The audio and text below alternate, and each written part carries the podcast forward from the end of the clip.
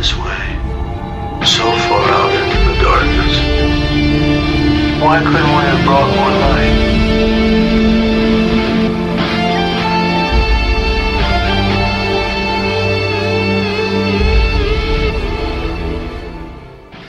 Estás en órbita friki y vamos a hablar de The Expanse. Temporada 6, episodio 6 y se nos acaba, se nos acaba la serie. Hola Igor, ¿qué tal? Hola, muy buenas. Pues sí, hemos llegado hasta aquí, al final del camino. Un- una temporada espectacular que, bueno, tiene un final. O, o no.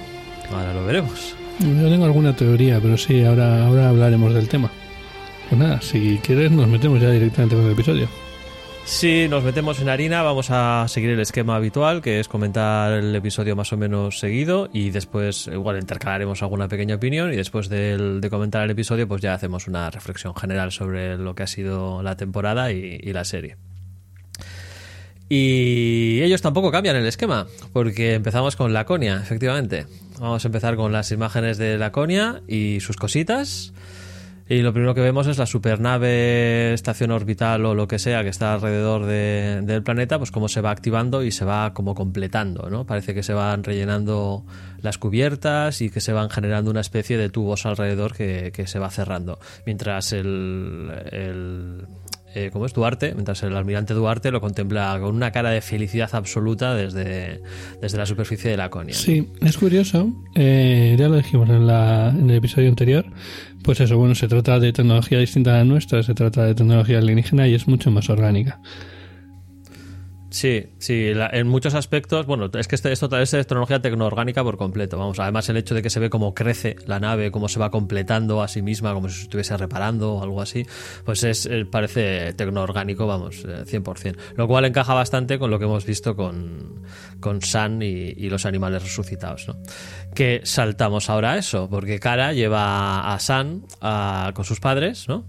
que parece que no están tan contentos como ella de que el hijo haya resucitado y reaccionan de una manera pues eh, bastante agresiva, ¿no? Después de todo, el hijo estaba muerto, muertísimo, Na- o sea, no, no... La gente es muy de discriminar, ¿sabes? O sea, porque tu hijo sea zombie, pues ya lo, lo rechazas, ¿no? Sí, bueno, reaccionan violentamente, incluso el padre le ataca y lo acaba encerrando en un armario. Eh, momento que aprovecha cara para, para huir, eh, distrae a los padres con una grabación mediante el móvil y libera a, a San del armario y se lo lleva, ¿no? Eh, se lo lleva huyendo al bosque y ya está, y se acabó. Se acabó la conia. Se acabó la coña. nos dejan. Sí, sí, nos dejan muy colgados. Y yo tengo la teoría que he oído por ahí, tampoco no me no me ha surgido a mí, eh, de que podríamos encontrarnos ante un spin-off. De que una... Yo, sí, yo, yo después de haber visto esto, tengo la absoluta seguridad. No he leído los libros, no he leído nada, porque he preferido esquivar absolutamente todo para enterarme de todo por la serie. O sea, yo empecé a leer los libros y ya dije que el primero me- resultó un poco decepcionante, que la serie era muchísimo mejor, y por eso decidí no leer los libros y, y alimentarme de esta historia por la serie, que me parecía mucho más interesante. Y lo que hemos visto aquí, no tengo ninguna duda de que es la historia de origen de un personaje futuro. O sea, San seguro que en ese salto temporal que ya nos han dicho que hay hasta el siguiente libro tendrá importancia en, en, esos libros del futuro, ya con treinta y pico años, adulto, eh, ha- haciendo de intermediario entre los perros inteligentes estos y la humanidad o lo que sea, ¿no? Pero que esto es la historia de origen de ese personaje. ¿Que es un villano o un, o un aliado de la humanidad? Pues ya se verá, ¿no? Pero, pero es que queda, para mí, la verdad, que me ha dado un muy mal sabor de boca esto, porque te dejan la miel en los labios por completo. Sí, sí, sí. M- más bien lo que sea, ¿eh? Eh, Los perros al final, eh, por lo que he visto, no son una vida, no, no son una forma de vida inteligente per se, sino que son eh, unos drones de reparación dejados por los eh, por los antiguos eh, Sí, extraterrestres. sí, tiene sentido. Entonces, tiene sentido. básicamente, al encontrarse sin, sin nada que reparar, han ido reparando por ahí lo que van encontrando. Sí, encuentran cosas que reparar, las llevan a unas estaciones que estarán automatizadas o lo que sea, lo meten a una cámara y tal, y se repara con, con tecnología esta de protomolécula y bioorgánica, ¿no? Sí, pues sí, tiene sentido. Pero sí, yo. Pero vamos, esto, es eso que te digo, esto es, esto es una historia de origen. O sea, estos personajes estoy seguro que tendrán importancia en el, en el libro siguiente, lo que sería la siguiente temporada, para continuar la historia de la protomolécula y los rojos y demás. Yo creo que eh, además eh, el hecho de que hicieran un spin-off y mantuvieran, eh, o sea, tendría sentido porque por un lado podría sería mucho menos costoso. Eh, creo que fue la tercera o la cuarta temporada la que ocurría todo el tiempo en un planeta. Eh, Sí. Y al final, mientras no salgas al espacio, digamos que el presupuesto se mantiene bastante más bajo. Sí, obviamente está claro que los efectos especiales de las batallas espaciales es, es una parte muy gorda del presupuesto de la serie. ¿no? Sí, Claro. sí, sí. Entonces sería una forma de mantener interés en la serie eh, de momento hasta que lleguen otros momentos más adelante. Bueno, especulaciones después. Vamos a seguir con, con el último episodio. Saltamos a, a la sala de guerra, donde están presentes pues la flota, la flota conjunta, es decir, eh, la Tierra, bueno, la, ONU, ¿no? La Tierra Luna, Marte y las fuerzas de Carmina, que están aliados los tres. Eh, nos presentan el plan de batalla, tanto a, bueno, hablan entre ellos, tanto como presentándolo a nosotros, ¿no? Y básicamente el objetivo es eh, interceptar a la Armada Libre antes de que lleguen al anillo y se protejan detrás de los famosos eh, cañones de riel, ¿no? Y Marcos ha dividido sus fuerzas en tres grupos distintos, así que la flota conjunta hace lo mismo. O por lo menos el plan que, ponen encima de la mesa es eso mismo, dividirse en tres fuerzas independientes y cada uno de ellos intercepta eh, uno de, eh, de los grupos de, de Inaros. Eh, identifican qué tipo de naves más o menos hay en cada uno de los grupos, así que le asignan a cada flota pues objetivos viables. En el caso de las naves de los Belters de Carmina, les mandan contra la flota que tiene menos naves marcianas. Está compuesta sobre todo de naves pues de, de- de los propios centurianos y alguna pequeña eh, nave de apoyo de la una fragata, pero bueno, que al final o sea, no, no puedes mandar a la flota de Carmina a enfrentarse a cuatro fragatas marcianas. Obvio. O sea, vamos, o sea, no, no va a salir vivo ni el, ni el tato, ¿no? Sí, sí, sí. Entonces, bueno, pues así es, así es como lo plantean, ¿no? Eh, a esto a Basalala no, no le gusta mucho, la verdad, y entonces es cuando habla Holden y dice, bueno, como alternativa, o sea, como plan B, mientras estéis haciendo esto vosotros, eh, la Roci va a liderar un asalto sobre la estación del anillo eh, con un grupo de asalto y eh, el objetivo es eh, asaltar la estación, conseguir el control de los railguns y tenerlos bajo su dominio. De manera que si alguna de las naves de eh, Inaros logra escapar del bloqueo de la flota conjunta, eh, ellos tendrían el control de los railguns y podrían liquidar a cualquier nave que intente atravesar el anillo. El plan es bueno. Bueno, el plan más o menos a Gareth le gusta. ¿no? Al almirante Gareth le no gusta. una- Ya, eh, pero bueno, finalmente ya tienen la, la batalla que buscaban desde el inicio, ¿no? Eh, desde el principio los almirantes, tanto, sobre todo los marcianos, han estado buscando un, un combate, un combate donde poder imponer su, su superioridad tecnológica, ¿no? Sobre las, las naves de Inaros. Pero claro, el combate se ha prolongado tanto, esta batalla final se ha prolongado tanto y, y han caído en tantas trampas de Inaros que finalmente las fuerzas están muy igualadas.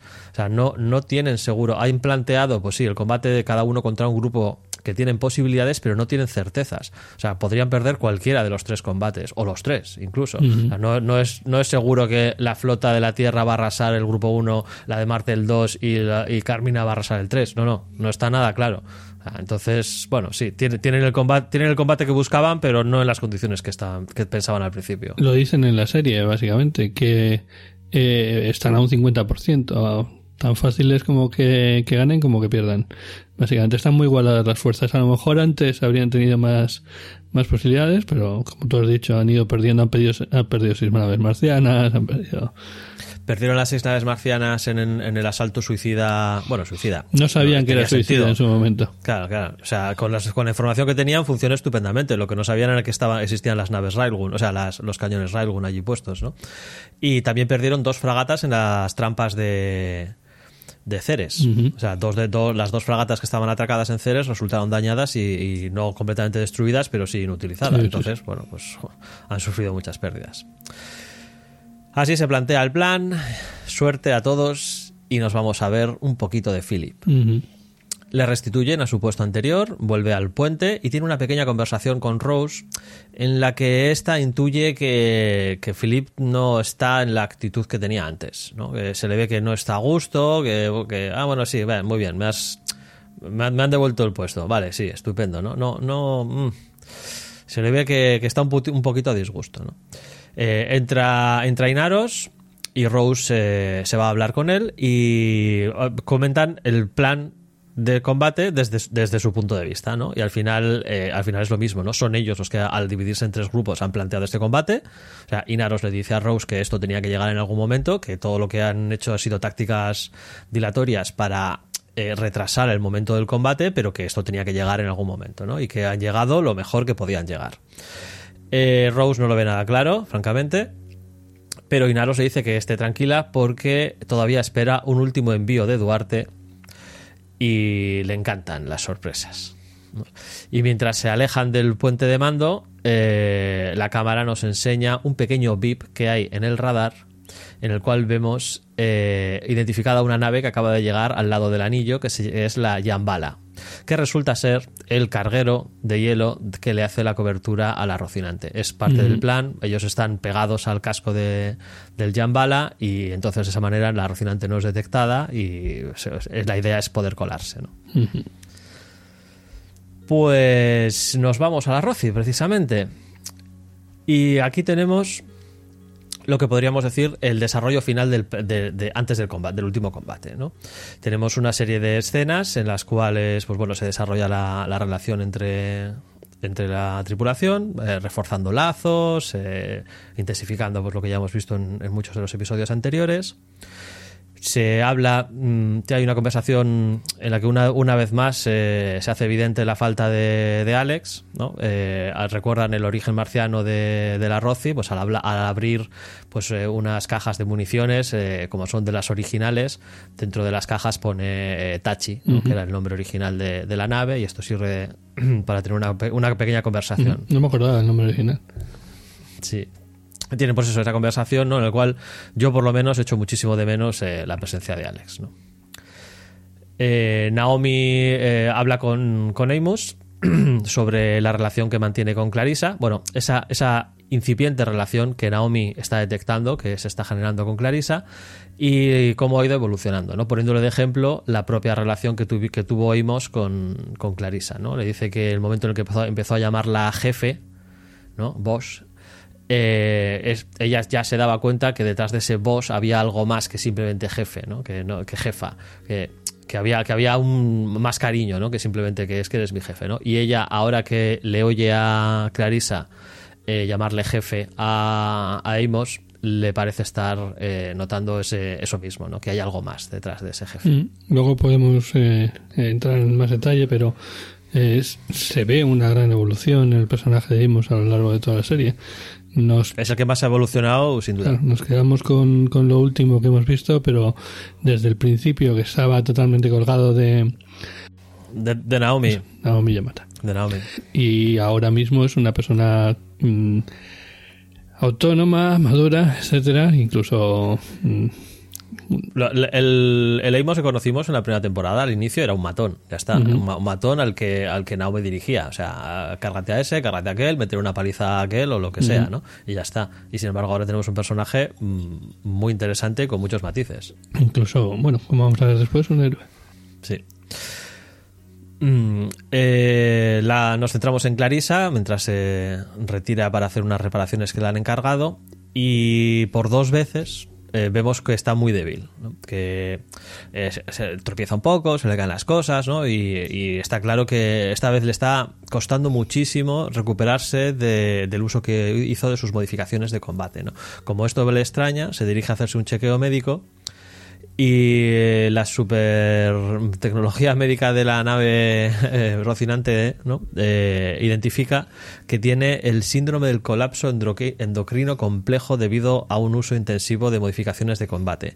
Y por lo menos por lo que pone en pantalla, le quedan unos 5 años de vida. Sí. Siguiendo con esto, eh, tenemos una escena que yo veo claramente inspirada en, en, una escena similar, creo que es de la primera temporada o puede que de la segunda, no, no estoy seguro si es de la primera o de la segunda, que es eh, toda la tripulación del Rocinante compartiendo una comida en, en, el comedor, ¿no? Manteniendo... De hecho, normalmente la comida la hacía Alex. Eso es. Y ahora eh, pues ha, ha sido Clarissa la que la ha hecho. Pero que es... Sí, supongo, supongo que en la escena original del libro, esta misma sería Alex el que estaría cocinando. ¿no? No lo sé, pero sí que es verdad que esta es una escena clásica de, de Expanse y por la que queremos a esta serie, en el sentido de que se la toma con tranquilidad y, y vemos eso lo que tú dices. Por cierto, en el tema de la sal, que Clarissa toma muchísima sal, por lo visto viene dado del tema de las de, de, de las modificaciones y el tema de, de, cómo está que por lo visto hace que necesite más sal Sí, estaba, estaba claro que era algún tipo de síndrome de, de la enfermedad que tiene, uh -huh. ¿no? que no es normal. O sea, en, la, en, el episodio anterior vimos que básicamente lo que hace es echa un puñado de sal, come dos, dos cucharadas, le echa otro puñado de sal, come otras dos cucharadas y, hostias, sí, sí, sí. Una, un poquito radical, ¿no? Exagerado. Sí, pero bueno, esa, esa atención al detalle es la que nos gusta. Sí, sí, sí. Eh, esta, esta escena la verdad es que está muy bien, hay muchas conversaciones en paralelo y se van desarrollando un poquito y, eso, y estrechando estos lazos ¿no? que hemos visto en los últimos episodios y todo, todas las relaciones que se han desarrollado entre ellos a lo largo de estas seis temporadas. Y ya está, se acabó el interludio. Al combate, venga, pum, directamente. Vamos con Abasarala, ¿no? Y el grupo de combate número uno eh, se enfrenta a, al, grupo equivalente, más o menos en fuerza, de, de la Armada Libre. Y cuando se están acercando, eh, justo los sensores de la UNN-1 eh, identifica que la pela está en ese grupo. ¿No? Es una de las naves que forma parte de este grupo que ellos han decidido interceptar. Uh -huh. Justo saltamos rápidamente y nos encontramos con Drummer, que también se está preparando para enfrentarse a su propio grupo. ¿no? Eh, nos informan de que la bueno nos informan ¿no? la informan a ella vamos y a nosotros a la vez de que el grupo está compuesto sobre todo eh, la fuerza más potente es una fragata marciana y ordena a todas las naves centrar los esfuerzos precisamente en la fragata, ya que si consiguen destruirla es casi seguro que el resto de naves eh, se rendirán o huirán directamente, uh -huh. ¿no? porque una vez que destruyan la fragata, pues está claro que no, no van a poder con ellos.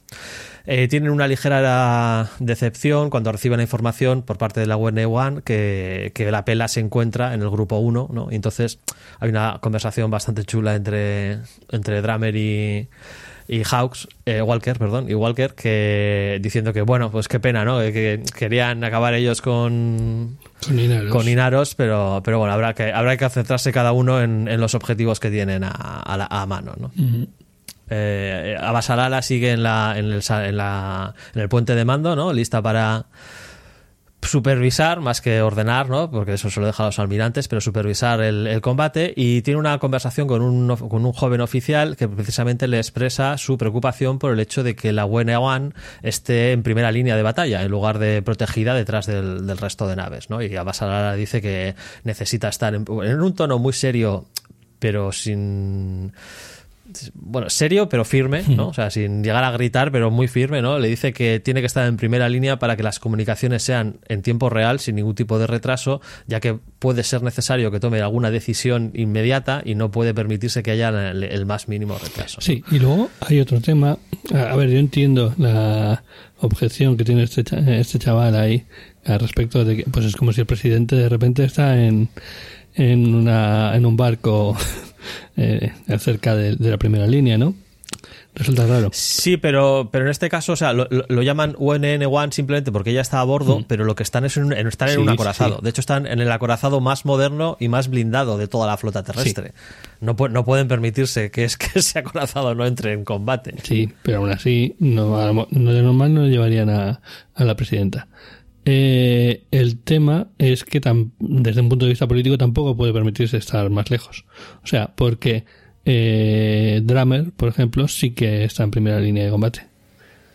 Claro, Drummer es la capitana de la nave y, y Babasalana no puede permitirse estar en Ceres eh, recibiendo las noticias del combate con 20 minutos de retraso, ¿sabes? O por el mm. estilo. No, no, puede ser. El combate sigue. Eh, La, yo, bueno, esto es una opinión personal, ¿no? Pero la parte del combate de Abasarala es muy cutre porque solamente se muestran un, radar en el cual se ven cómo salen los misiles disparados y ya está. No vemos absolutamente nada del exterior. Aquí claramente falta dinero o tiempo, probablemente las dos cosas. Y la flota de. El grupo, el grupo de Abasarala destruye la pela. El primer ataque es, es exitoso, destruye la, la, pela cae, pero el resto de naves de la flota de la Armada Libre se alejan sin proteger a la pela ni hacerla ni caso, lo cual es muy sospechoso y en ese momento los sensores identifican que efectivamente todo era un truco, ¿no? Era una nave que la habían cambiado, pues habían hecho algún truquillo para cambiarle la firma del, del motor y no, resulta que no, que no era la pela. Yo creo... Y la pela... yo creo, perdona, yo creo que... Sí, sí. Eh, no solo debe de basarse en la firma del motor, porque si no, temas como el que la, lo que va a pasar ahora no tendría tampoco sentido. O sea, tiene que basarse tanto en la firma del motor como en la forma de la nave. Sí, un poco y en todo. este caso, al, cuando estallaron los, los misiles, digamos que saltó esa, esa cobertura. Y por eso vemos que baja el porcentaje. Sí, perdona. Sí, va, bueno, o sea, eh, lo que nos enseñan en pantalla es que es la pela con un 97,6% de probabilidad y después de que caiga y se acerquen un poco más las naves y demás, eh, baja al 17%, uh -huh. ¿no? Entonces está claro que no, que no lo es. Eh, mientras tanto, en el grupo de Drummer, eh, todos los misiles están cayendo sobre la fragata marciana, cuando resulta que el supuesto carguero que estaba protegiendo la fragata marciana empieza a soltar todos los contenedores que lo rodean y resulta ser la pela. Mm. Una vez más, Inaro se ha marcado un truco, una maniobra que les ha pillado a todos por sorpresa, aunque este truco ya lo conocíamos. Es el mismo que hizo la Rocinante hace ya muchas temporadas para camuflarse en su viaje hacia eh, Ceres. No, ¿cómo se llamaba la, lo que estrellaron en Venus? Eh... Tico. ¿La estación Tico? No, la, la, no, no, no, no, la estación Tico no, la estación Tico sigue, sigue uh -huh. bien. Eh, bueno, no me acuerdo. Bueno, era la, la donde hizo lo de la protomolécula sí, sí. y que luego se acabó transformando en el propio anillo sí, y demás. Básicamente pues... el arco argumental de las primeras dos temporadas. Sí, eso es. Pues bueno, eh, camuflaron precisamente la, la, Rocinante como una nave de transporte de gasolina, creo, bueno, de combustible. Le pusieron tanques y tal, y es lo mismo que ha hecho, que ha hecho Inaros en este caso. ¿no? La sorpresa de Inaros funciona, les pilla por, por totalmente fuera del lugar a, las naves de, de y el asalto de de, de, la pela pues acaba con casi la mitad de la flota de, de Drummer sin que, sin que casi reciba ningún daño. ¿no? Eh, la nave de Drummer es dañada, tres, cuatro naves son destruidas y bueno, Drummer mm, se da cuenta de que bueno, recibe el informe de daños y le dicen que funciona el motor pero que no tienen armas, ¿no? Así que ordena a la tripulación eh, ramming speed, velocidad de, impacto, ¿no? Y le queda un arma todavía, que es la propia nave, ¿no? Pero justo cuando está dando la orden de, lanzar su propia nave contra, contra la pela, Walker la adelanta por la derecha, se comunica con ella y, y, le dice, has pensado lo mismo que yo, pero me he adelantado. ¿no? Y lanza su nave contra, contra la pela, aunque en el último momento otra de las naves de la Armada Libre eh, logra destruirla parcialmente y el impacto no es frontal sino un poco lateralmente y no la, no la destruye pero sí que daña dos de los cuatro motores eh, con numerosos agujeros eh, pérdidas de, de, presión en el casco etcétera etcétera y además muere Rose uh -huh debido a varias explosiones que hay en el puente de mando, muy Star Trek esto. Y, y, y, muere pues ahí en medio de agonías y demás. Sí, bueno, yo creo que Rose mmm, muere, yo la veo como por metralla, ¿no? Por, da la impresión. Sí. Eh, el tema es que se marca un kamikaze, claramente, y lo paran con otro kamikaze. O sea, yo creo que es otra nave la sí, que sí. se lanza. Sí, la, la, la, la, otra nave, sí, la otra nave dispara para intentar pararla, pero como no consigue destruirla, al final acaba chocando contra ella y autodestruyéndose uh -huh. por el camino, supongo. Y son, son los restos de, de la nave de, de este hombre eh, los que siguen el camino hacia hasta la, la pela y bueno, pues eso, no la golpean totalmente, no, no, no golpean con toda la fuerza de la nave, pero hacen muchos daños. Uh -huh. Correcto. Esto es el final de la batalla. Eh, los tres grupos de batalla han vencido, más o menos, pero varias de las naves de la Armada Libre han logrado pasar, entre ellas la, propia Pela, y van a conseguir llegar hasta el anillo. Con lo cual, es el momento del plan B. El asalto a, a la estación. Como he dicho antes, me parece muy significativo, uno, bueno, dos cosas. Uno, que no hayamos visto absolutamente nada del combate del tercer grupo, el de los marcianos, Sí. como si no existiese. Ni me acordaba del tercer grupo. Pues, pues claro, es que es eso, ¿no? O sea, no, como no hay ningún personaje marciano protagonista, porque teníamos a la almirante esta que murió en el asalto suicida contra. Bueno, suicida, en el asalto supuestamente sigiloso que les, que les salió mal. El caso es que ya no queda ningún eh, personaje con nombre que conozcamos, que podamos identificarnos para, para enseñarnos imágenes en ese combate, y es que ni nos lo enseñan. Y el combate de Abasalala, ya te digo que ha sido muy decepcionante porque es una pantalla, o sea, es una pantalla donde se ven los pips de las naves, lo- unos lucecitas que identifican las naves, un montón de, de trayectorias en rojo que son los misiles y ya está, ¿no? Entonces el único combate que ha estado bien es el de Drummer, pero aquí se notan los recortes claramente. Básicamente es lo que tú dices, se han centrado en... Había que centrarse y se han centrado solo en lo de Dramer. Y está bien, está mucho lo demás que el tema de, de lo que comentas, eh, que cuando Dramer elige, dice que va a ir a por, a por Inaro y todo esto, y sale la voz del otro, Dramer mira hacia un lado que hay un agujero en la nave Hay un agujero en y la, ve en la nave del otro ahí a, a toda, a toda fuerza contra la pela. Sí, el combate, o sea, el combate de Drummer está muy chulo, está muy épico, la verdad es que está muy bien. Eh, eh, se me queda un poco corto el, el otro, ¿no? O sea, es decir, más, me has remarcado que eran tres combates, que eran tres tal, y entonces la comparación entre el combate de Abasalala, que es mirar una pantalla, y lo que vemos de Drummer, pues se, se antoja un poquito rara, ¿no? Pero desde luego, sin duda, el combate de Drummer está súper bien. Sí.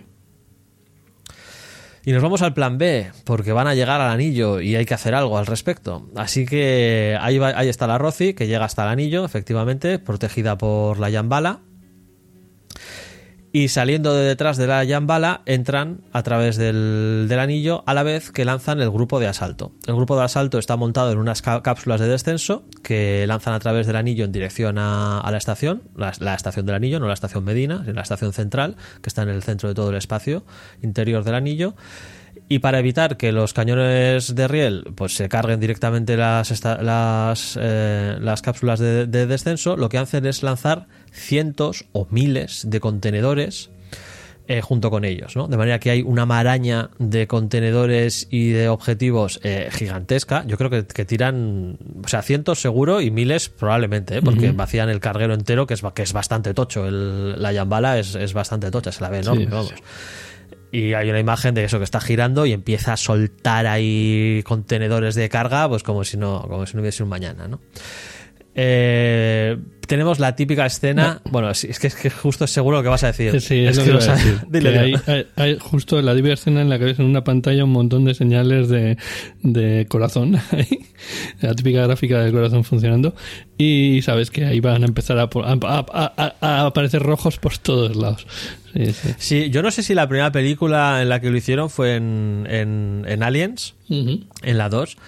Eh, o sea, yo, la que recuerde más, más antigua yo- es esa. Igual hay alguna antes, ¿eh? pero desde luego yo la, la primera que recuerdo es esa. Pues eh, es posible que sea Aliens.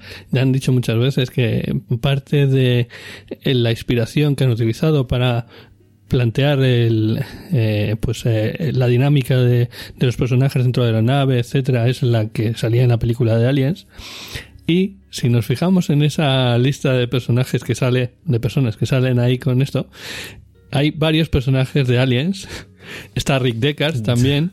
Está, bueno, Hombre, eh, es- esperaba, mira, se me ha olvidado en el revisionado que he hecho antes para, para preparar el resumen, se me ha olvidado pararlo, pero cuando lo vimos juntos Sí. el, el viernes, al, al salir todo el listado de nombres sí que pensé, uy, ahí hay que darle a pause, porque eh, yo pensaba que ahí iban a estar guionistas, No, no, no, escritores y demás de, de la se han serie. desquitado de poner eh, sobre todo personajes de, de películas de ciencia ficción eh, a, a saco y está, está genial Mira, pues yo, yo pensaba que iban a hacer un pequeño homenaje a, pues yo que sé, poner a los cámaras, a la maquilladora, ¿sabes? Y cosas por el estilo, pero no, me- salido por el otro lado por, por poner referencias de ciencia ficción, que también me parece muy bien.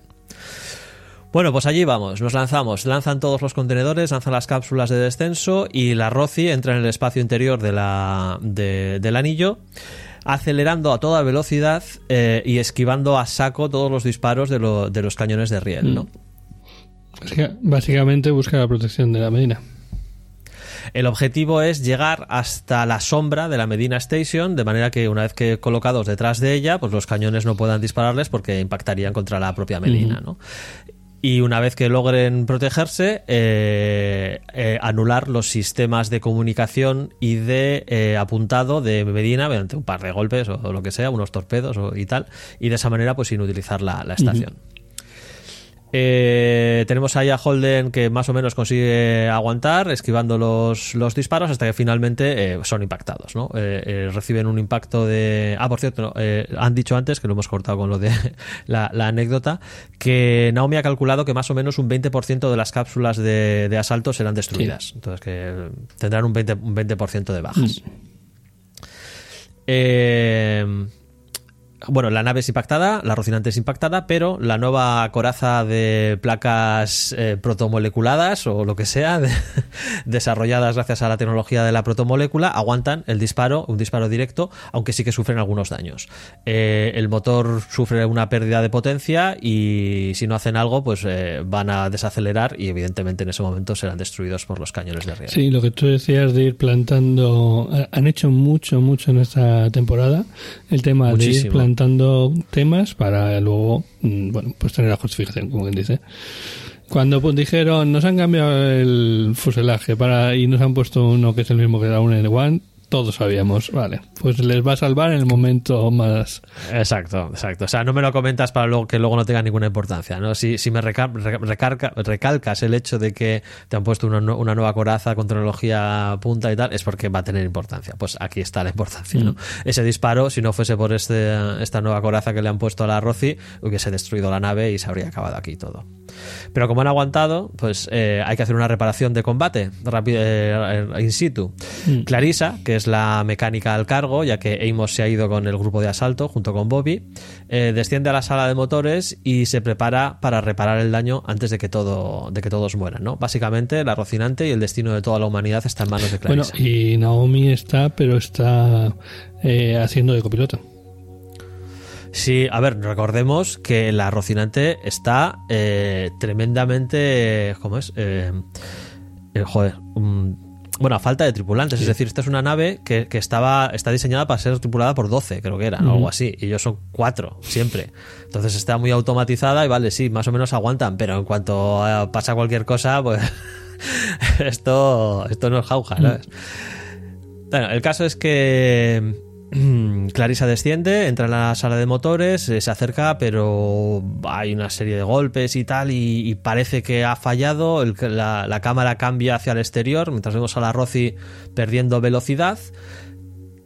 Y de repente acelera. Los motores se reconectan, aceleran y parece que Clarisa, eh, que no nos lo han enseñado, ha logrado reparar el, el motor. no, no sabemos cómo lo ha hecho. Lo último que la vimos es que apretaba la mandíbula, con lo cual es muy probable que haya activado las eh, modificaciones y en una última explosión de aceleración y adrenalina, pues haya hecho algo. Pero bueno, ya veremos, ya sobrevivido. Desde la Medina Station, eh, desde la estación Medina, perdón, lanzan fuerzas de choque para parar al grupo de asalto.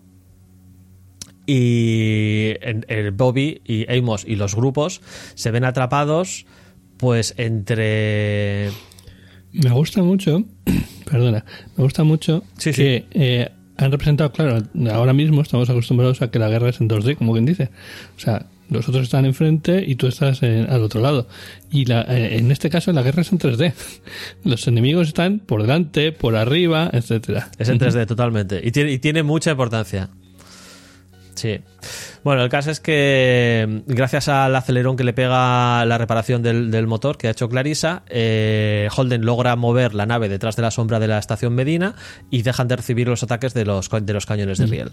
Disparan con su propio cañón de riel a la estación Medina y de- eh, desactivan los sistemas de comunicación y apuntado de la estación, ¿no? dejándola básicamente indefensa ante la, ante la Rocinante.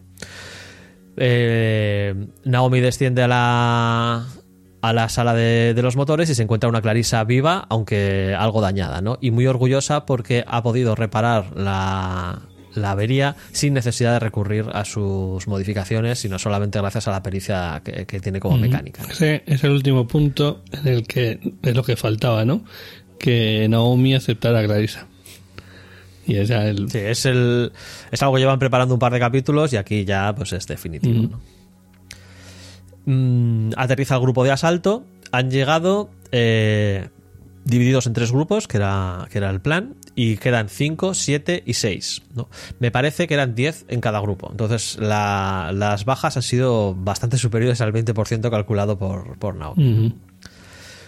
Se encuentran con que las- eh, los cañones de Riel están defendidos, hay varios eh, eh, belters eh, apostados allí y además han instalado ametralladoras de posición, ametralladoras estáticas, ¿no? Que- con una fuerza, una potencia de disparo bastante considerable que frustra el ataque inicial de los grupos de asalto. De hecho, hay uno de ellos que prácticamente lo aniquilan, solamente quedan Sí. dos que están muy reducidos y en ese momento llegan los refuerzos desde la estación Medina con sus trajes, trajes eh, espaciales disparándoles desde arriba en lo que tú dices una guerra en tres dimensiones ¿no?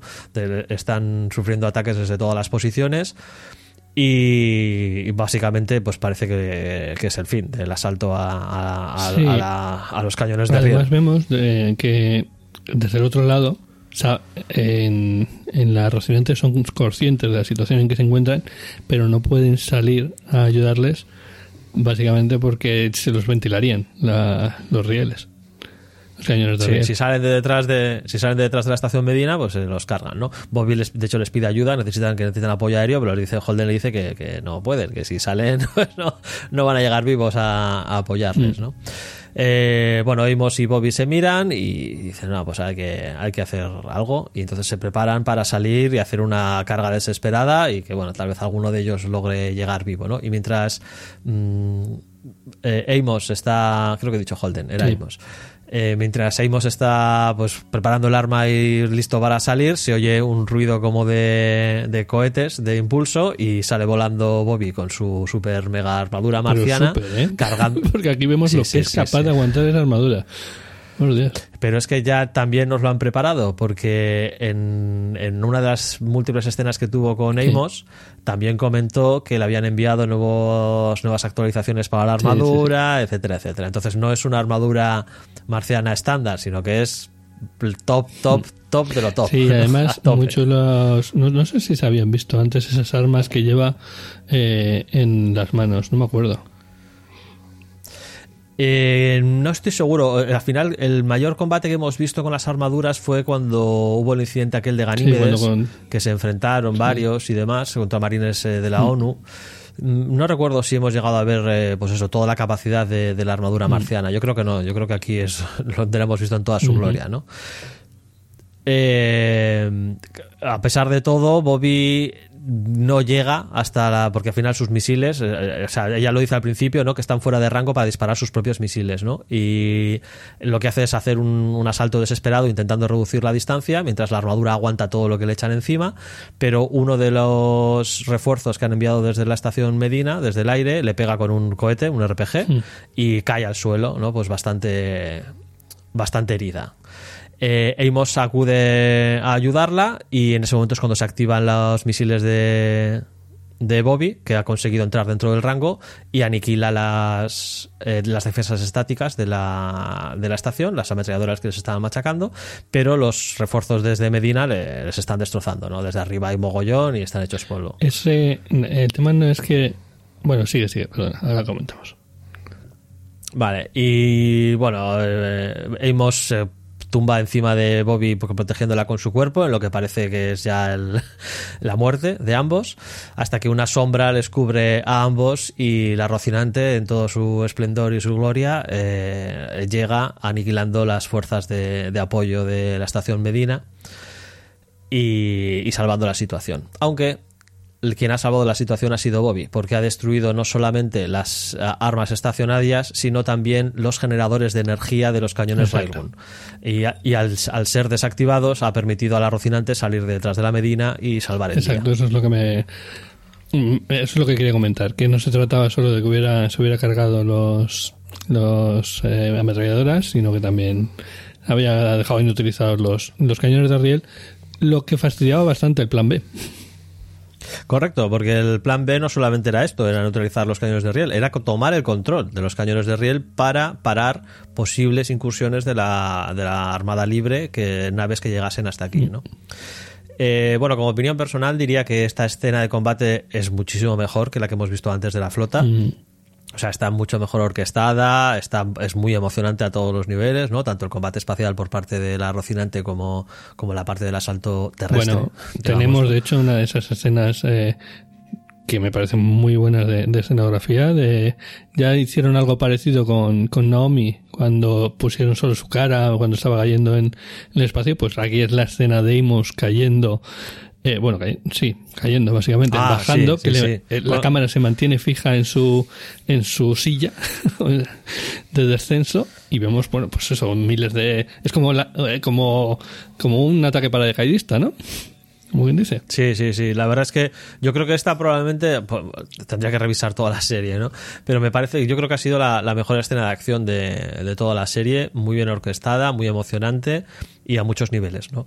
Porque además tiene, tiene parte de combate espacial y tiene parte de, de combate terrestre que, que está muy bien, ¿no? Incluso toda la parte del descenso de, la, de las cápsulas y tal, muy chula. Sí, pero bueno, si se quedaran solo en ver lo que hemos visto siempre, pues estaría bien, pero sin más. Pero los detalles de lo de la guerra 3D y tal, ya pues es de, de- de nota.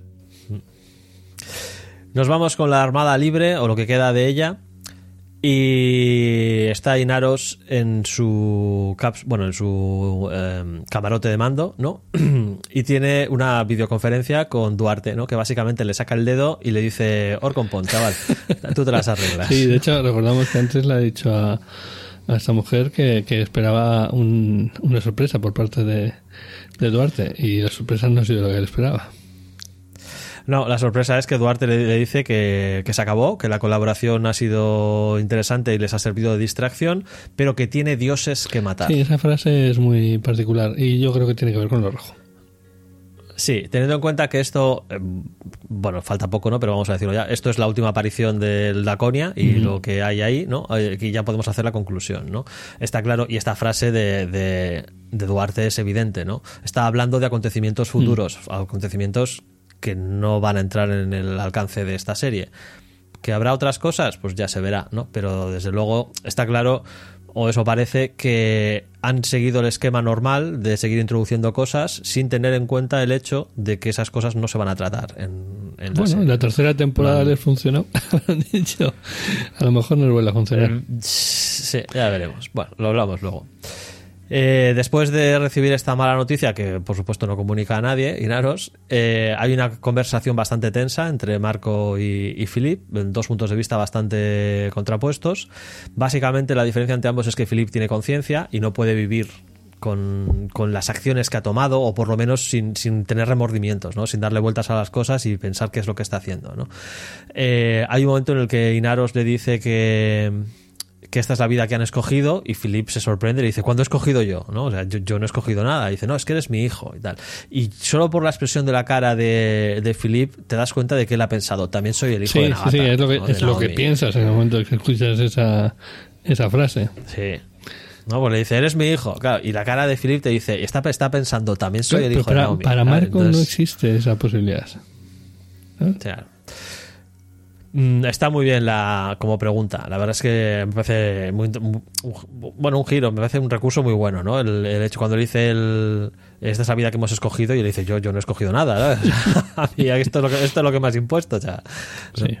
eh, Marco sale de, de su cabina y se encuentra con que la tripulación evidentemente no está nada, el ánimo está por los suelos, así que él lanza uno de estos discursos motivadores de los suyos. Pero que ¿no? está muy bien actuado, ¿eh? O sea, entiendes por qué esa gente le sigue hasta, hasta la muerte, básicamente. Sí, sí, a ver, eh, está un poquito, me parece un poquito, un poquito exagerado porque las, las caras de desesperación de todos los tripulantes son, pero, pero de la leche, ¿no? Y, y Marco lanza el super mega discurso final, ¿no? Elevándoles el ánimo a todos. Aunque. Se ve claramente que. Philip eh, pasa, pasa totalmente del discurso del padre, se sienta en su sitio, no, no, no le mira, mientras los otros están ahí gritando Belta lower, Belta lower. Él está sentado en, en su sillón, bueno, en su puesto, ¿no? Eh, mirando hacia el frente y reflexionando. ¿no? Y esto es un enorme contraste con lo que ha ocurrido hace muy poco tiempo, porque no, no olvidemos que el propio Philip dio un discurso muy similar al que, al que el, padre entona ahora, cuando llegó la transmisión de Dramer acusando a, a Inaros de traidor y hacia su propia raza, Sí, sí, sí, etcétera, pero etcétera. todavía no sabía que habían puesto, quién había puesto las bombas. Correcto. Vamos con Abasarala, que comunica, bueno, en realidad vamos con la Roci, ¿no? Que recibe una transmisión de Abasar- Abasarala y les comunica la situación, ¿no? Eh, han logrado vencer los tres combates, pero una parte de la Armada Libre ha logrado pasar, concretamente ocho naves, entre ellas la Pela, que está un poco dañada, pero sí que sigue siendo operativa, y van a llegar hasta el anillo y no pueden hacer nada por interceptarlos antes de que lleguen, ¿no? porque no, no les quedan más fuerzas que enviar al combate eh, que puedan lograr interceptarles antes de que lleguen. Esto, la verdad, es que tampoco se acaba de explicar muy bien de cómo es posible que si tú combates contra unos, mm, luego te ganen en velocidad, pero bueno, en fin, ¿no? O sea, mm, vale, sin más. Lo, aceptamos. La nave de Marco es muy rápida y Sí, pero bueno, pero, es- pero las naves marcianas son igual de rápidas pues que eso, las de igual Marco, de rápidas. No van a llegar a interceptarle. Bueno, de acuerdo. Eh, el caso es que, bueno, están, eh, es, obviamente están, están sobrepasados. 8 contra 1, pues no pueden. es lo que hay. Y empiezan a discutir una, la estrategia de huida, ¿no? Hablan de que, bueno, al final están en el espacio del anillo, o sea, pueden atravesar cualquiera de los portales, ¿no? Y asunto arreglado. Eh, incluso hablan de. Eh, a ver si pueden utilizar la- la- el generador de energía de la rocinante para darle energía a los cañones de riel y reactivarlos. Que, y, y dice que sí, sí, que sí se puede, pero que necesita dos semanas. Eh, que va a ser que no tenemos tiempo ¿no? para esto. Y mientras están discutiendo estas estrategias de, de huida, ¿no? Amos les dice, pero de verdad vamos a huir, ¿no? Entonces todos se paran, se quedan con un momento reflexionando y, y no, ni de coña, claro, o sea, ¿qué hacemos hablando de esto, no? O sea, no, no, no tiene sentido, no vamos a huir, ¿no? Y empiezan a, a hacer planes de al revés, ¿no? De no, no, a ver, vamos a ver qué podemos hacer para, para combatirles, ¿no? Eh, vienen con un plan que va a ser utilizar los restos de la Yambala, del carguero, lanzarlos contra el anillo y hacerla estallar justo en el momento en el que estén atravesándolo las naves, las naves de Inaros. De manera que, bueno, esp- esperan poder destruir varias naves de, de Inaros o por lo menos Sí, esa es la dañarlas, ¿no? Sí, sí, eso es lo que están discutiendo, ¿no? Eh, hacen recuento de armas, pues nos quedan no sé cuántos Nada, torpedos no y tal, y casi no sé nada. qué. O sea, tienen tres torpedos. Sí, sí, o sea, una, una mierda. Y mientras tanto, Naomi está ahí jugueteando con el, con el ordenador y les Haciendo dice... cálculos. sí, haciendo cálculos.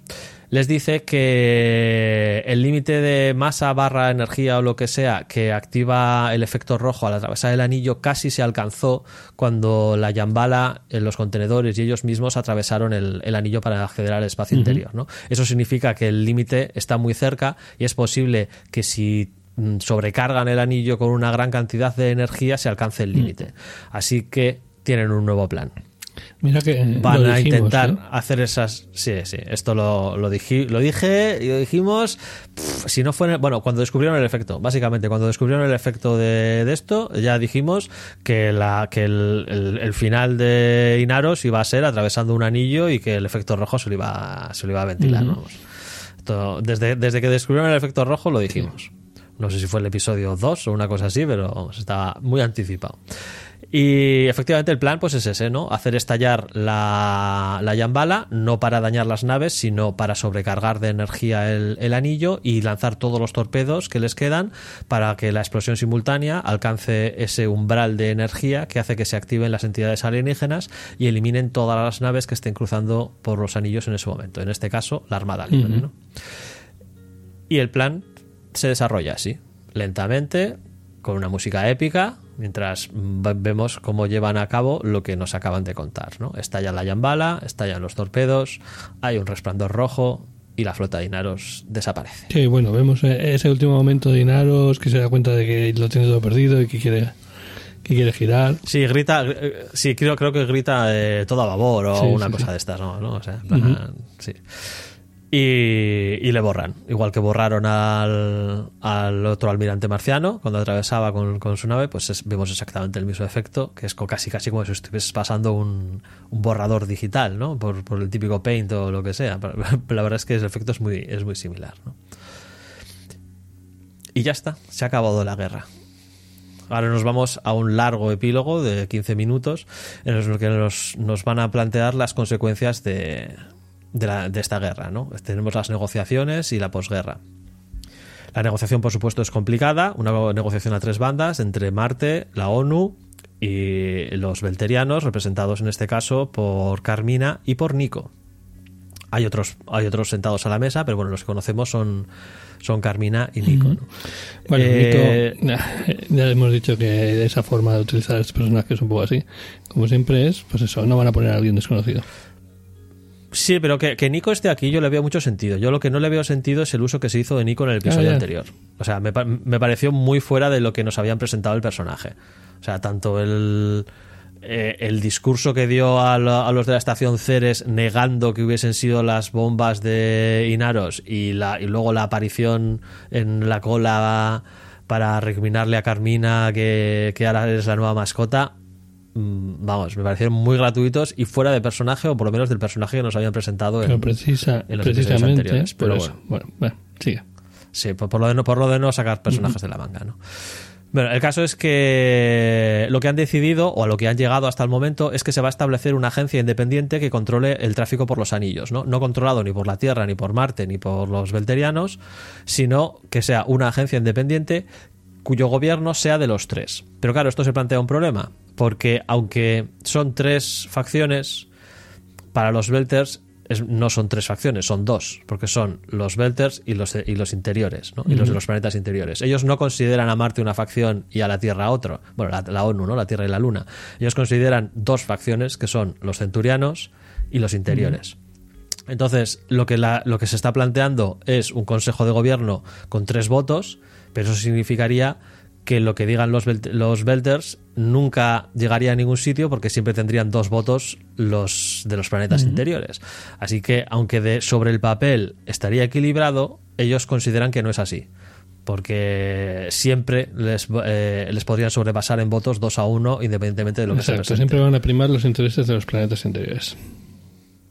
Correcto, porque sería 2 a 1, ¿no? Que bueno, teniendo en cuenta que los planetas interiores tienen el 95% de la población de la humanidad, tampoco me parece descabellado, ¿eh? Como apunte a apunte a pie de página y tal. Pero bueno. Eh, como entonces interviene Holden, que está presente en la negociación, y, dice que, básicamente esto es un asunto de confianza, ¿no? que, el problema que tienen es que no confían unos en otros, ¿no? y que si quieren poner la, vida de unos en las manos de otros, lo tienen que hacer de verdad y no solamente de, boquilla. ¿no? Y tras la intervención de Holden, Abasalala propone una solución, ¿no? Por poner al frente de la agencia no a un, no a un consejo que, eh, con tres votos, sino una única persona, una figura que todos respeten, una figura que se haya ganado eh, el respeto de los belterianos, una figura, vamos, Holden, básicamente. ¿no? Mientras le va describiendo, pues todos se van girando y, y, y Holden se da cuenta de que la ha liado, ¿no? De que para qué abro yo la boca, ¿no? Y como dijimos en la transmisión en directo, eh, van a fundar Babylon Sí, 5. sí, sí, básicamente esto es el, el reboot, ¿no? Que estaba preparando. Eh, Sí, Esto es el, re- el reboot, el reboot es el, el reboot es la séptima temporada de, de Expanse, ¿no? De Expanse Babylon 5 y tal. Porque la estación, o sea, la, la agencia evidentemente tendrá su sede en, en la estación Medina, obviamente, que se la renombrarán a Babylon 5. No, no, no, no la renombran, ¿no? Pero así queda la cosa. Así que saltamos directamente a la ceremonia donde eh, se anuncia la creación de la agencia, eh, Holden da el discurso de, de aceptación, pero se acaba- lo va leyendo el teleprompter, ¿no? Llega al final. Vemos y que no hay más líneas, exacto. Eso es. No, no hay más líneas, pero él sigue hablando, ¿no? Y dice que bueno, que él ha aceptado con varias condiciones que, que pidió por escrito y va- varias garantías que pidió por escrito, ¿no? Dice- Dice que una de las condiciones que puso es que Dramer sea su vicepresidenta, ¿no? Hay unos murmullos ahí, ah, ta, ta, ta, no sé qué. Y dice, y bueno, mi primera acción como presidente es dimitir. Así que les presento a la nueva presidenta de, de la agencia. Y a Basarala se queda como, hijo de puta, esto no lo había pensado. Se le ha colado. La aquí, gran, a- aquí me la ha a la- colado. Aquí sí, me la la colado. gran política. Pero bueno. Sí, sí, aquí me la ha colado. Nadie, nadie se dio cuenta de que, claro, si era la vicepresidenta y el otro dimitía, pues eh, se queda, se queda Dramer de presidenta, ¿no? Eh, Abasalala tiene una breve conversación con Holden eh, en el que le dice que, que, bueno, que sé que se le ha colado, pero que esto lo va a deshacer, ¿no? Y Holden le dice que no, que no lo intente, que ni tan siquiera lo intente, que si quiere de verdad la paz entre todos, eh, esto es como tenía que ser, aunque y que ella lo sabe, que, que puede que no estuviese dispuesta a dar el paso para hacerlo, pero que sabe que esto es lo que había que hacer para que todo funcione y que la paz sea duradera. Y Abasarala se queda ahí como un momento pensando y finalmente le tiende la mano a Holden y, y la Sí, estrecha, bueno, ¿no? básicamente dice, más vale que no te pacto, ¿no? equivoques. Sí, sí, claro. Más para que no te Pero bueno, teniendo en cuenta que ha salvado a la humanidad tres veces, pues venga, ¿no? vamos a ponernos en sus manos por cuarta vez, que tiene, tiene, tiene un historial de éxitos. Y como escena final de, de la serie, bueno, de la temporada y de la serie, eh, tenemos pues a, a la Rocinante, a su tripulación. Vemos pues, eh, cómo charlan entre ellos, se preparan, hablan. Holden está con Naomi en su en su eh, camarote hablando de que a qué se van a dedicar ahora, ¿no? Que, bueno, que como va a haber mucha piratería seguro en la zona del anillo porque va a haber muchísimo tráfico de naves y tal, pues que podían establecer una agencia de seguridad y con la Rócida protección y tal. Están hablando de sus cosas. Y en ese momento tenemos un ligero flashback porque nos queda una última sorpresa, una última sorpresa, pero mm, en cierto modo anunciada, ¿no? Como muchas de las cosas que han ido haciendo esta temporada. Vemos que Philip, durante el discurso del padre, mientras el padre estaba hablando, se levanta de la, de, de la silla, mientras todos están gritando lo de Beltaloa, Beltaloa, Beltaloa. Se monta en la navecita esta de reparación de casco con la que estuvo con Tadeo. le cambia el, el dueño, ¿no? Está, entra ahí al eh, owner y tal, y le, le pone Philip Nagata como dueño. Nagata, muy relevante, muy importante, ya que ha decidido seguir el camino de su madre Sí. y se aleja Una de cosa, la nave. A este respecto, hay que eh, tener en cuenta el tema de que eh, Naomi, eh, antes cuando ha, ha tenido que, era Naomi la que ha lanzado los misiles para destruir la, la nave esta que ha, ha hecho que aparezca lo rojo. Entonces se ha encontrado en una posición igual a la que su hijo se encontró con anterioridad y que bueno, él también, también disparó real- realmente. Bueno, ya como, como, pero como ya dijimos, eh, bueno, yo ya dije que iba a ser Naomi la que matase a Philip. Y al final es, es no lo mata, pero No, no, pero porque no lo intenta. lo o sea, que decir, la, ella cree que lo ha matado. Porque esta escena que nos están enseñando de que Philip está vivo, eso no la enseñan a nosotros. No es una cosa que enseñan a los espectadores, es algo que no sabe, que no sabe nadie de momento. Y bueno, tenemos un último discurso barra resumen de, de Holden en el que nos habla de, de lo que queda por resolver. ¿no? Casi podía estar mirando a la cámara y, y hablando con nosotros, los espectadores, ¿no? porque hablan de dónde está la última muestra de la protomolécula que le robaron a a este joder, a, al de Taiko Eh, eh, eh, Eh, Fred Johnson. Fred Johnson, ¿dónde está la muestra que le robaron a Fred Johnson? Eh, ¿Qué pasa con los rojos? ¿Qué pasa con los aliens? ¿Qué pasa con Duarte y tal? Y bueno, y Holden hace, bueno, bueno, ya, ya nos preocuparemos de eso, ¿no? Y tal. Y es como, mira, tíos, lo sentimos, pero hasta aquí hemos Sí, llegado. bueno, hay un par de esas. También antes Amos creo que es el que dice que a ver qué pasa con esto, con lo otro. Y dice, no, ahora vamos a encargarnos Sí, de, sí. De... Sí, vamos a centrar. Ese es en el episodio anterior. Eh, pero sí, que, que cuando, cuando tiene esa conversación la tiene en el episodio anterior. Que tiene un- eh, sí, también igual de. ¿Qué pasa con, ah, con los aliens? Sí, cuando descubren lo de que hay un umbral en el cual saltan lo- el efecto rojo, ¿no? Y hemos le dice, mira, fíjate, vamos a por Inaros y luego ya nos preocuparemos de, de estas cosas. ¿no? Y la escena final de la última imagen de, de la serie es eh, la Rocinante cabalgando hacia el horizonte, bueno, na- navegando por el espacio hacia un horizonte formado por la Vía Láctea. Bueno, navegando Una escena preciosa. por el gran expanse. Pues que la traducción en castellano no sé cuál sería, pero sí. Uf, no sé, el- el- la inmensidad Sí, o yo qué algo sé, así. algo, algo por el estilo. Y ya está, este es el resumen. Eh, como muy, yo solo digo una frase como opinión y luego ya nos lanzamos ahí a, a saco, ¿no? Ah, Bueno, lo primero, no hay escena adicional. Ya, me Esta vez. Yo me estuve buscando y no. A mí también me parece muy sorprendente y muy significativo, sobre todo teniendo en cuenta que hemos yo he captado, me ha parecido captar varios recortes en este último episodio. Vamos. Eh, me parece un gran final de temporada, pero un mal final de serie. Ujú. Ese es mi, mi gran resumen. Sí, al final el episodio dura una hora frente a los otros que duran 45 minutos, que básicamente da para, para resolver la última parte. Se ten en cuenta que son 15 minutos de epílogo. Ujú. O sea, que decir, el episodio podía haber acabado cuando revientan a Inaros y, y eso dura 45 minutos, igual que todos los demás. Luego tienes el- los 15 minutos de las negociaciones y tal, que, que, vamos, que sí, es, es para cerrar un poco la historia.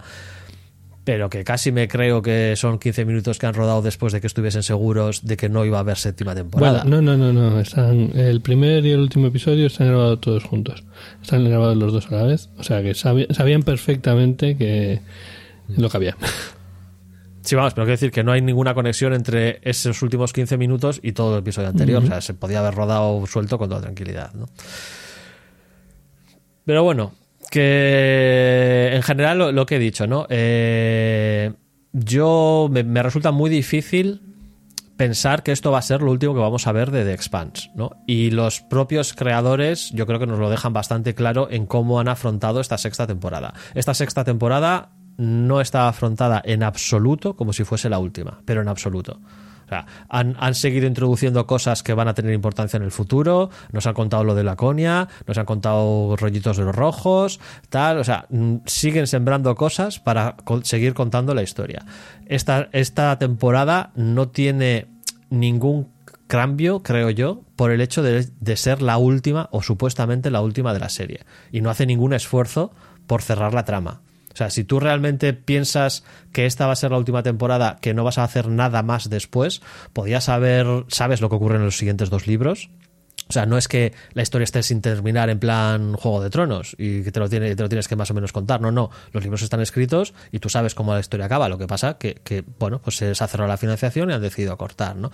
Podías haber adaptado cuatro cositas y tal y no sé qué y haber cerrado la historia por completo, ¿no? Pero no, no. No han hecho absolu- absolutamente ningún esfuerzo al respecto. Entonces, yo la sensación que me da es esa, ¿no? Que, vale, muy bien, eh, Amazon ha cerrado el grifo, pero dudo mucho de que los creadores hayan, hayan tirado la toalla y que no estén tocando puertas por todos lados para, para continuar The Expanse, ya sea como serie, ya sea como una película, dos o lo que sea, que o una miniserie o lo que sea que cierre la historia.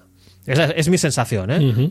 Punto. Mi opinión es un poco por lo que decía antes. O sea, ellos ya saben, de hecho, que va a haber más contenidos. El videojuego ya está, ya está anunciado. O sea, y creo que el, aquí ya estamos haciendo más que ciencia ficción, eh, pues eh, empresa, empresa ficción, ¿no?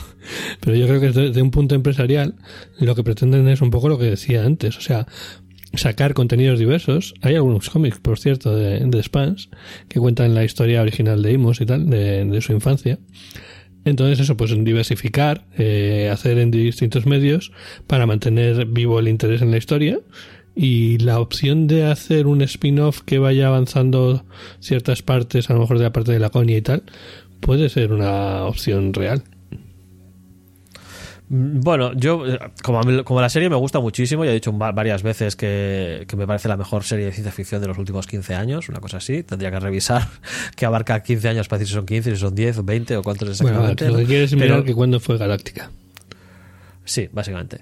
Pero el caso es que eh, me resulta muy complicado creerme que la van a dejar así. Porque es que, es lo que te digo, esta temporada está muy bien, pero no han hecho absolutamente nada por cerrar la trama. Nada. O sea, esto es una temporada completamente normal. O sea, el hecho de que haya sido la última, yo creo que no ha cambiado ni una línea del guion que tenían preparado porque no, no hay nada que cierre las cosas futuras, ni tan siquiera dejan de meternos cosas futuras. De hecho, hay una, hay un- una trama completa que tiene cero influencia en, en esta temporada y que es para el futuro, que es todo lo de Laconia. Sí, sí. O sea, todo, todo, todo lo de Laconia es para el futuro. No tiene ninguna influencia directa en, en todo lo que ocurre en esta temporada.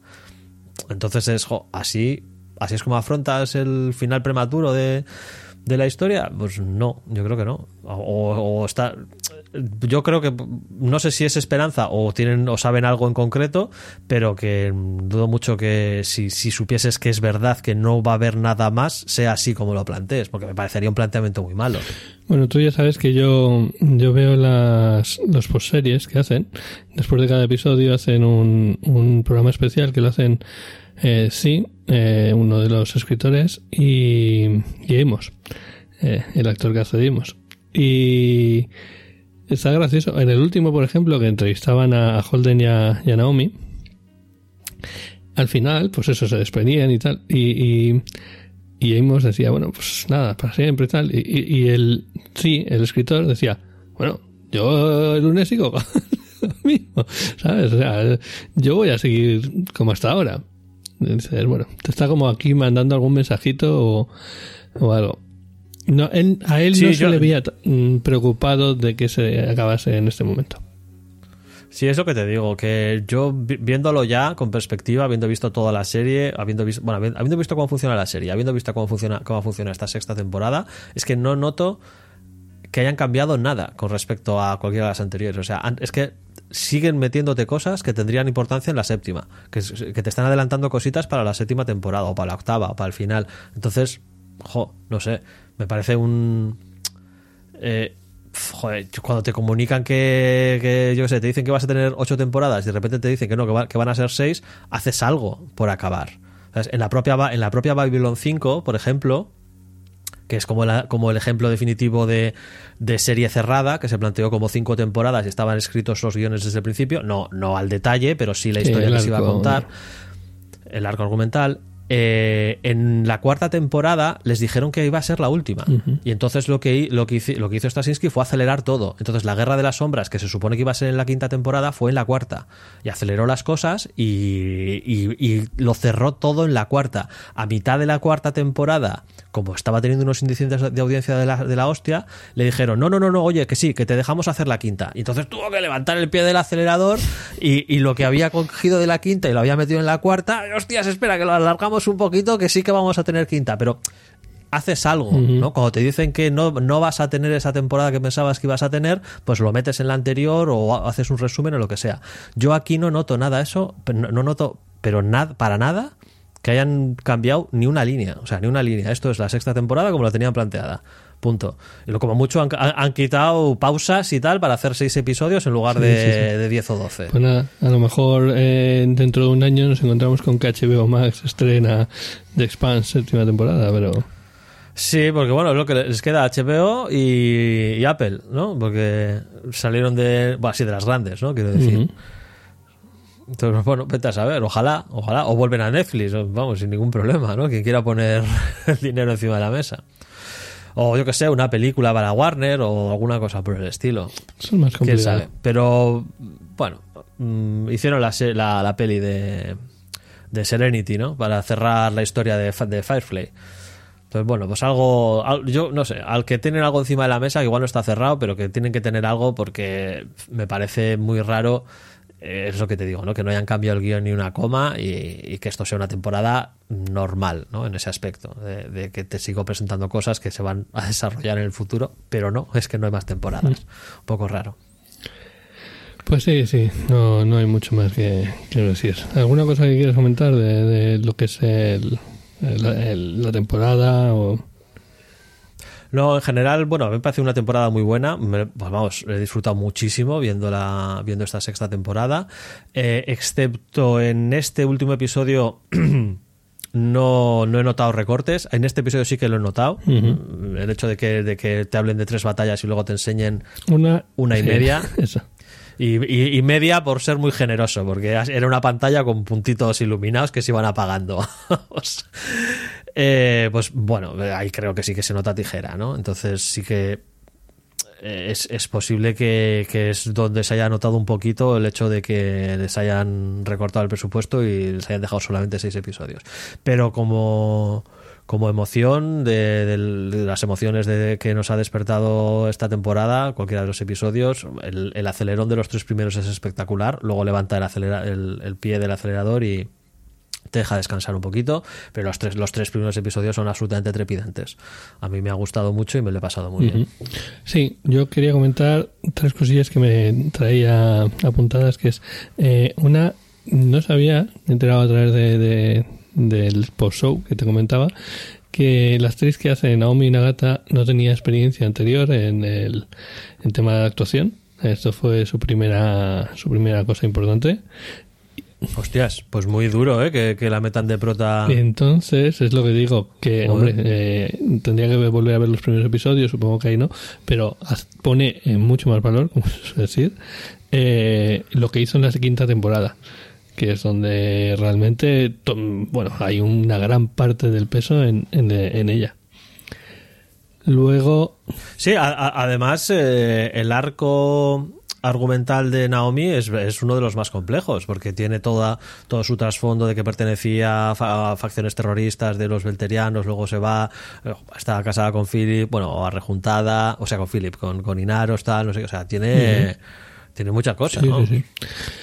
Y... En ese aspecto Holden es más plano, tiene un trasfondo, pero no, no se refleja tanto en mucho conflicto interior y no sé qué, no sé cuánto. Es un, es un personaje igual, que el actor, más de puertas para adentro. Y, pero a ese respecto, eh, el escritor, por ejemplo, decía, no me acuerdo si, si lo decía él o era una cita que decía, que Holden, el personaje de Holden, empieza la serie rechazando un puesto por su, por su inmadurez, ¿vale? Básicamente, porque, bueno, eh, y acaba la serie rechazando un puesto precisamente por lo contrario, ¿no? Pues porque ha madurado y ha llegado al punto en el de esto no. Eh, aquí lo que tengo que hacer es dar un paso atrás en vez de, en vez de seguir adelante. Está, está bien. Sí, está, la verdad es que es una, es una buena reflexión. Sí, sí. Y creo que he dicho tres, pero solo tenía dos.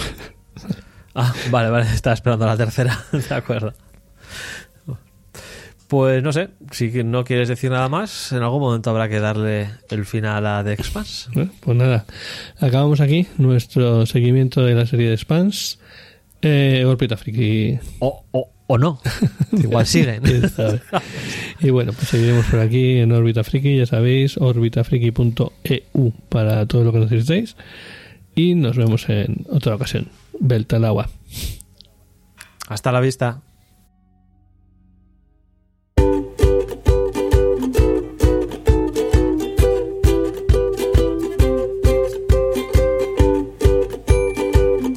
Puedes escucharnos en Spotify, Evox o en tu reproductor de podcast favorito.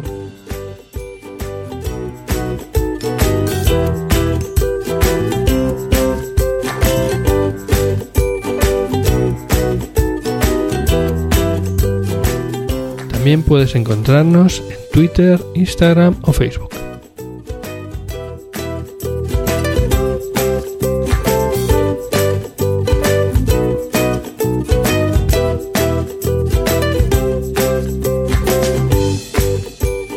Sobre todo, si el episodio te ha gustado, compártelo. Es lo que más ilusión nos hace.